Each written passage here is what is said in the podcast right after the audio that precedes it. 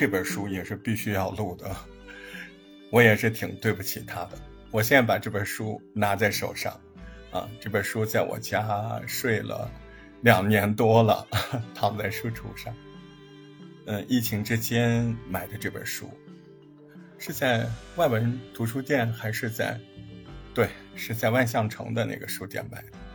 嗯，呃，《梦华录》，哎，可能很多人看过这个电视剧，呃，说的是很美好的一些过去的朝代的事情啊。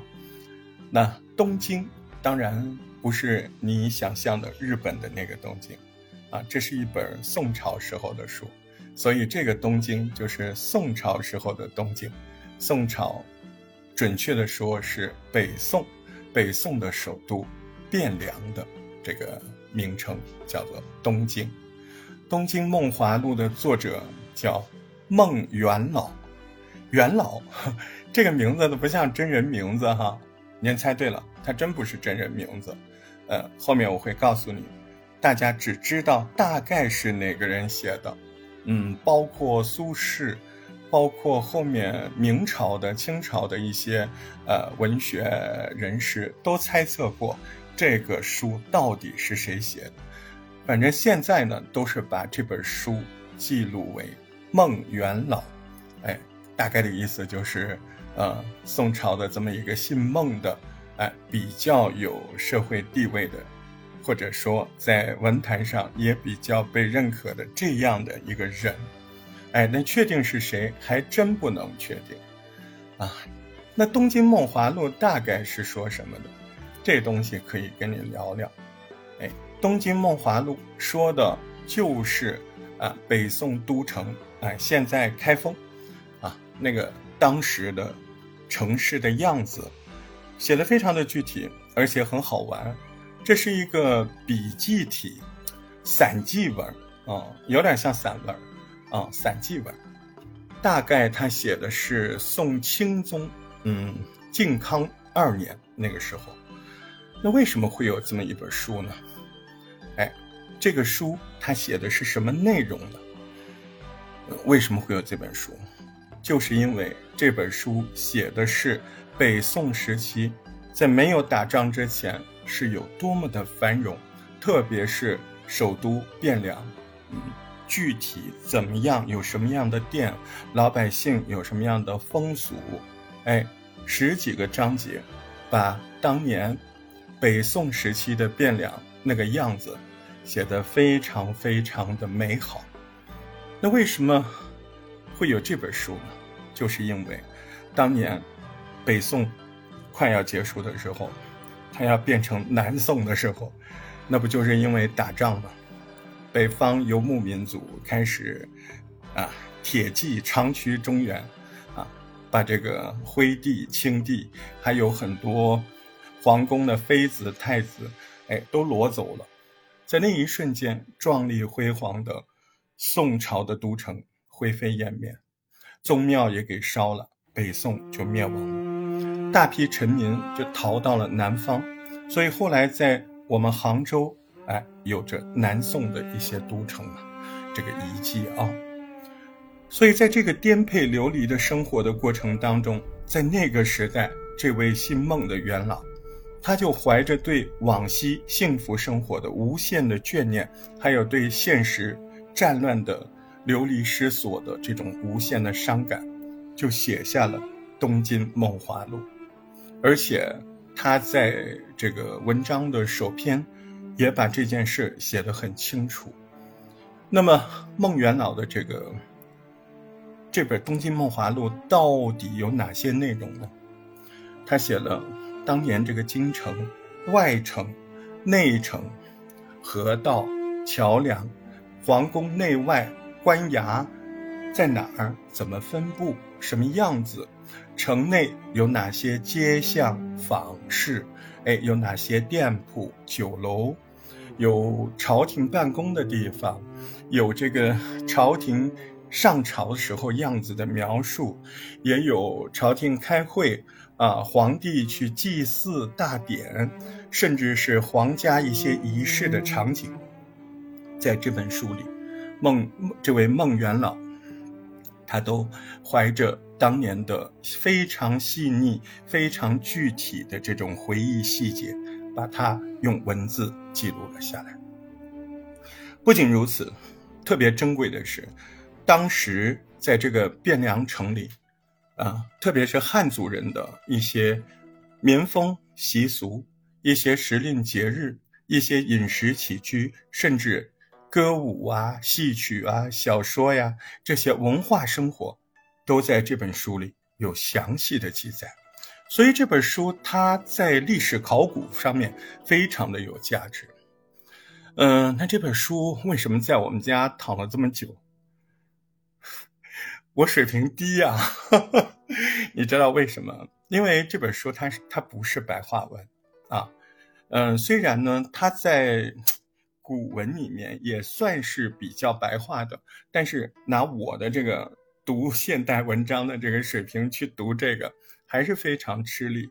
你比如孟元老在自述里面，他就有以下的句子，这几个句子我觉得还是，呃，能够看得懂的。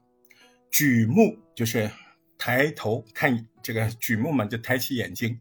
举目则青楼画阁，绣户珠帘，啊，雕车，雕着花的车，静驻于天街。宝马争食于玉露，玉就是皇帝，玉露啊，精翠耀目。罗旗飘香，心声巧笑于柳墨花曲，啊，柳墨 带有柳树的这种路花，嗯，开满花的小径渠嘛，九省通衢那个渠，按管调弦于茶坊酒肆，按管就是吹笛子，对不对？吹芦笙，嗯，调弦弹琴啊，你看那个时候真的是很美。哎，这样读很累啊！我把我理解的这个意思，在第一卷当中他说了，呃，其实你看哦，他这个第一卷，如果你喜欢画画，或者是喜欢用笔稍微描绘描绘，你一边听一边画，你真的能把当年的这个大宋的京城的样子画个大概出来。他说这个开封府呢，有宫里外。这三道城墙，宫就是皇宫，里就是里面，外就是外面吧。宫里外三道城墙，把这座京城划成了若干的区域。宫就是皇城，那宫城呢，周长有五里，南面有三门，东西北三面各有一门。东西门之间有一个横街，街的南面就是中央政府机构所在地，街的北面是皇帝居住的生活的区域。由于宫城原来其实规模不算大，在宋徽宗的时候，在宫城外北面的地方营建了延福新宫，延延安的延，福气的福，延福新宫，其实等于说它的宫这个宫的部分有延伸和扩大。这是关于皇宫的介绍。历城，历城又名旧城或者叫老城，也就是所谓的唐代的汴州旧城。这个汴州旧城有多大呢？有周长二十里，东面有两个门之外，其他的三面啊都有三个门。那外城改筑之后，就是修建增长之后，变成了周长五十里，城高四丈，这有点高的，对不对？城楼建筑宏伟壮丽，城外面还有护城河。比汴河要宽三倍，这个护城河非常的宽。外城南面三门，东面两个门，北面四个门，西面三个门，还有好几个水门。北宋汴京的商业手工业当中，在这个书里面就详细的介绍了，介绍的详细的不行了，也远远的超过了我的想象。呃，在第二卷、第三卷、第四卷里面就涉及到。啊，那个特别好玩，生姜啊，我们吃的那生姜姜行，哎，你看这个北宋的汴京，它有专门卖生姜的啊，叫姜行。你看比现在还专业，我们现在叫南北货，对不对啊？或者菜市，对吧？人家有专门卖生姜的，叫姜行；有专门卖布的、卖纱的纱行、布行。那牛行、马行那是卖牲口的，对吧？果子行。果子行不是卖水果的啊，果子，对，点心，对，鱼行、米行、肉行，南猪行、北猪行，哎，不是有肉行吗？怎么还有南猪行、北猪行？人家这个南猪行、北猪行卖的是活猪，啊，肉行那是卖的是肉，对吧？这个就是小猪崽儿、猪苗儿啊，你在那个南猪行，你可以买南猪回去养，啊，北猪们可能是北方贩过来的猪啊，大概就是他是卖活猪，他不卖肉的，对吧？卖回去养。大货行、小货行，这个我不明白啊，大货可能做大生意的。布行，还有这个酒楼、食品店、茶坊、酒店、客店，这里面还有个好玩的，我还拿铅笔画了一下，还有专门的调羹店。我这么读出来，你应该懂了，就是专门卖调羹儿的。哎，北方可能叫瓢羹儿，就是喝汤的那个勺子。那个时候就有专门的店叫瓢羹店，当然还有馒头店。面店、煎饼店，对，还有妓院，还有杂货铺、药铺、金银铺、彩帛铺，哎，还有染衣服的染店，还有卖首饰的珠子店，还有卖这个香料的叫香药店。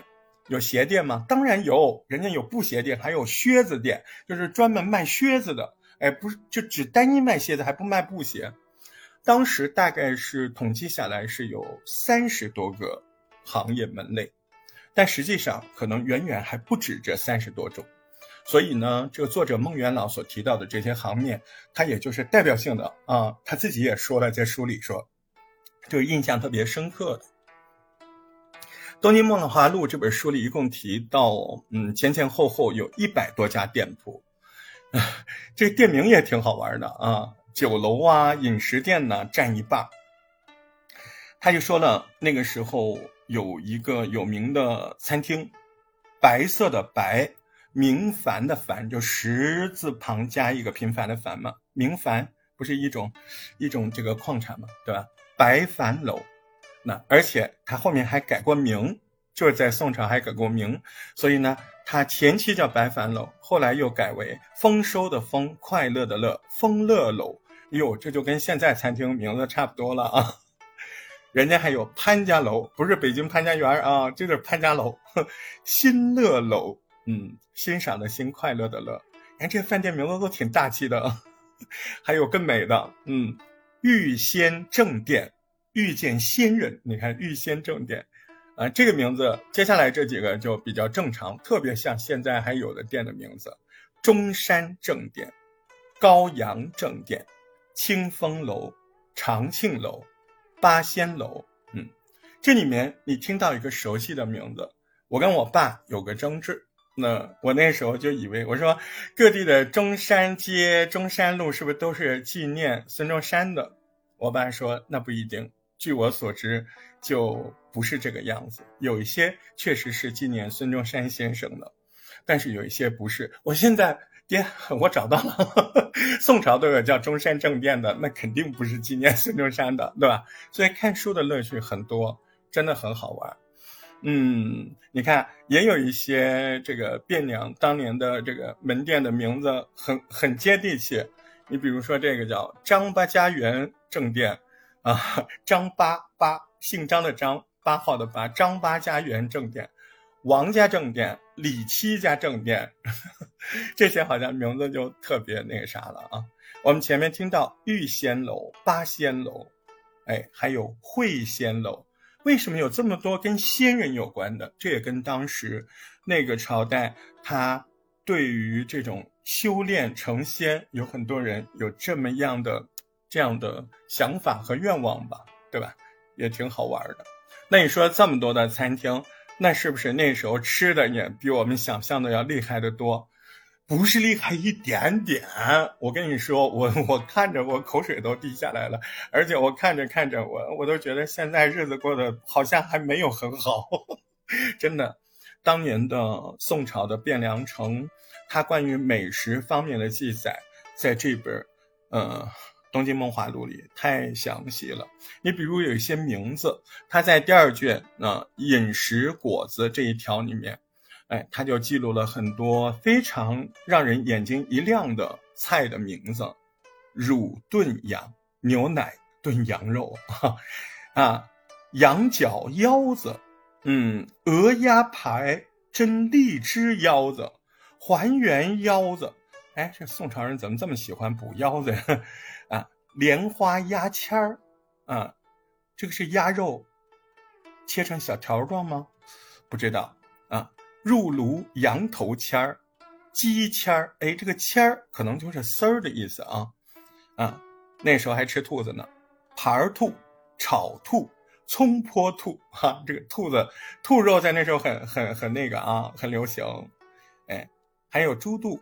牛肚，你看，猪肚、牛肚的吃法也非常多，叫金丝肚羹、石肚羹啊，煎鹌鹑，哎，那时候就吃鹌鹑了啊，炒蛤蜊，这不就花甲吗？啊，人家说吃螃蟹什么时候吃？宋朝就吃螃蟹，你看，生炒螃蟹、辣炒螃蟹，你可我们经常被一幅图画所。一幅岛，哎，什么一幅图画？就是，呃，上海那个解放前，啊，拉黄包车呢，吃不起好的，但他吃螃蟹，说什么意思呢？就是好像解放前人不吃大闸蟹，大闸蟹很便宜，穷人能吃得起，那可能就是那一小会儿吧。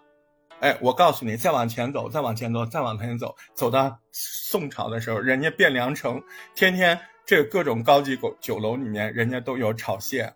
哎，这个有书呢，这可是正史，是不是啊？这不能算正史啊，这这这一定是历史所承认的。嗯，呃，当时还有一种店很有意思，叫金银彩帛交易啊，那这是卖金子卖银的啊。说这种店呢，屋宇雄壮，门面广阔，望之森然。什么意思？就房子大呗，豪华呗，就跟现在银行似的，对不对？门面很大，望着就很雄伟，森森然嘛啊！而且说每一交易动计千万，骇人听闻，啊，就说这这些呃卖金子卖银的，哎，不做生意算了，一做生意都很大啊，那个数字都大到让你害怕，嗯。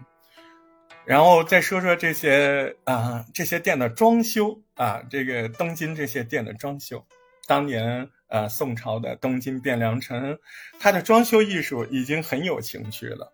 呃，原文说：“必有庭院，廊府掩映，排列小阁，吊窗花烛，各垂帘幕。”还有，你看有人来了，命歌伎笑。各得吻边，有有那种艺伎唱歌，你看是不是？还有还有庭院啊，小小小廊子、小院子，有吊窗、有花烛，还有窗帘儿，对吧？而且是那种半透的窗帘儿，掀开窗帘，里面有人在唱戏，对不对？哎呦，你看写的太好了，也说明当时的是生活真的是很幸福、很丰盛。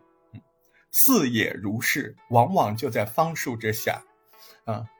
那个时候人还喜欢野游，哎，刚才这一段话就是他记的清明，哎，北宋就有清明节的这个习俗了，大家都会在清明的时候出游啊，去游春，而且呢，呃，还野餐，还带餐具，罗列杯盘，相互劝酬，什么意思啊？啊，带着精美的餐具，美好的食物，互相劝酒。还带着演员呢，都城之歌儿舞女遍满园亭，抵暮而归，就玩到天黑才回来。你看看，哎，牡丹、芍药、木香，种种的都在街上买得到。卖花者以马头竹篮铺排，歌叫之声清奇可听。你看街上卖花都卖的那么热闹，呃。《东京梦华录》里还记载了有一个挺有趣的，说那个时候就夜生活了，啊，不但有夜生活，而且大家就是强烈的要求，这夜生活不能够这么早结束，对不对？不能今晚八点半就真的是八点半结束了，哎，那些做生意的可能也想延长营业的时间，所以呢，原先它有个制度叫访市制。访街坊的访，市场的市，访市制，说白了就是原来可以晚上摆摊子，比如说九点钟你都得关啊，因为怕这个影响休息或者安全什么的。它有一个叫做夜禁，禁止的禁，夜晚的夜，夜禁制。哎，然后这夜禁制取消了啊，大家申请取消了，那开封城里面就出现了夜市这个词儿，熟吧？对吧？还有个词儿早市。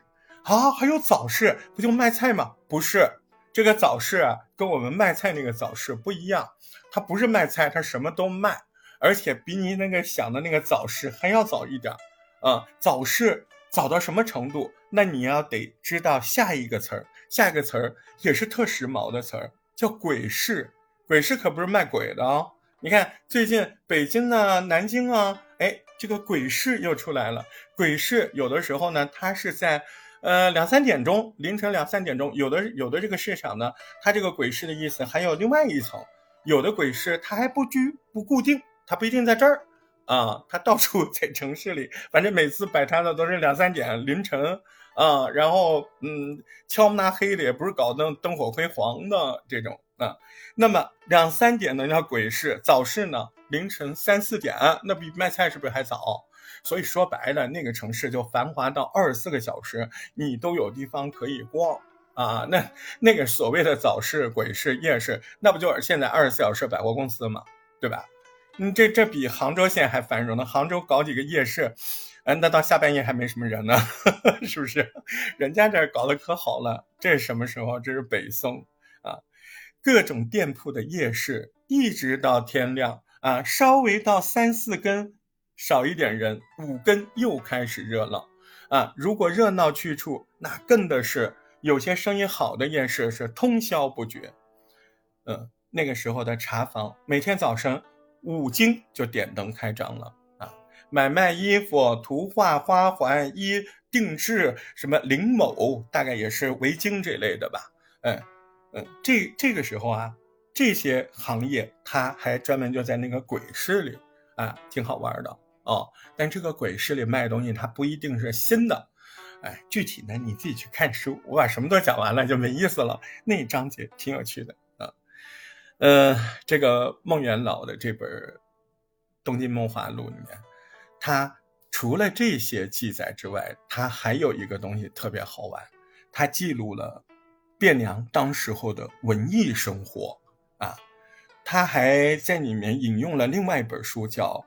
京瓦记忆，北京、天津的京瓦，就是砖瓦的瓦，记是单站人加一个之，京瓦记忆。那么他这一栏目就完全的在说这一块的东西啊，包括是 类似于像这样天桥，还有这种艺术中心这种事情啊。那么在这一章节里面，他对。啊，宫廷教坊，你看宫廷教坊是干嘛？是国家乐队，你这么理解对吧？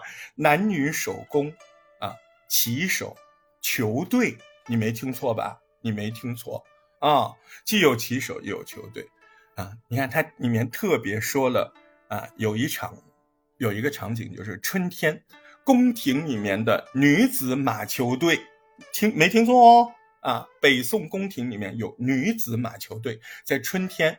在宝金楼下打比赛，大家都看。那时候还要烟火，为什么呢？你看这里面有个章节说，火药应用于神鬼雅杂剧当中增加效果，都不仅仅是放烟火玩了，都要放在戏剧里面增加效果了。你看看，呃，舞台剧的烟火效应在北宋就有了，呃，而且在这个书里面也记录了那个时候的音乐。宫商角徵羽是吧？五宫调，但是关于诸宫调的渊源啊，这种调怎么来的？各种调式在北宋的时候有哪些宫调？它都在上面有详细的这样的记录。哎，当时还有哪些小说？哎，那些小说真是手抄本，对啊，真的很好玩。呃，都在里面有非常非常多的记忆。对了，对，那个时候不但有戏剧，还有杂技，有正宗的杂技哦，非常非常的震撼的那种杂技。嗯，就是在大街上，嗯，就有这个呃表演杂技的人，一个人站在另外一个人身上，一个小孩如舞打过去，就是跟现在一样一样的，真的。只不过现在有保险丝儿，那时候还没保险吧？哎，有我也不知道，书里没写。嗯，还有我记得好玩的是那个第八章，就是第八卷里面记录那些一些小东西。你比如说端午节，嗯，我觉得跟现在的杭州没什么区别。哎，他他们那个时候就用艾艾草啊，这个营养谷大概是玩的东西，这个我没见过啊。画扇子、香糖小果、小粽子啊，有紫苏、菖蒲、木瓜，把它切成条，哎，跟香药和在一块儿，还装在一个玫红的匣子里面，这不是点心吗？这水果捞，会玩会吃。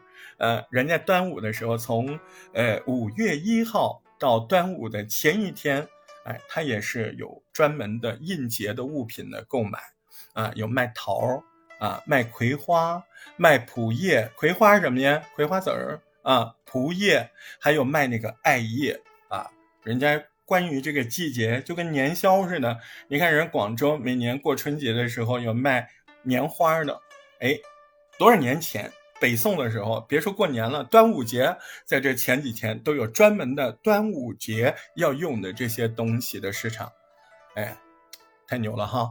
说那个时候端午节啊，这个市场过来之后，到了端午节了，每家门口他都会摆个香台，还摆五色的这个水团儿茶酒供养神仙啊。有一个习俗到现在都没变，就是在门上把那些新鲜的艾草钉在门上。因为我我觉得我们杭州到现在，呃，每年还都是这样啊，所以这本书呢，嗯，为什么说孟元老不清楚是谁呢？就是现在因为所有的记录嘛，年数也长了，大家能够知道的这个人，他大概叫幽兰居士，因为他在这个书里面有自称幽兰居士啊，他确定是呃开封府本地人啊。也是文学家，但是不知道他是哪年生哪年死的，啊，那么在后世，苏苏辙还有那个孟昌龄，北宋一个大学士孟昌龄，那么在他们的文章中都有在猜测啊这本书可能是谁写的，啊，所以呢只能够大概的估摸这位孟老先生，所以。大家呢，就是尊称他一声叫孟元老，啊，这本书你听我说完了，你再去看，应该轻松很多，真的，要不然这本书不会摆在我家摆这么久，它就是还蛮白话的啊。我觉得这本书挺好看的，如果嗯你静得下来心，你去跟着书，在你的脑子里面。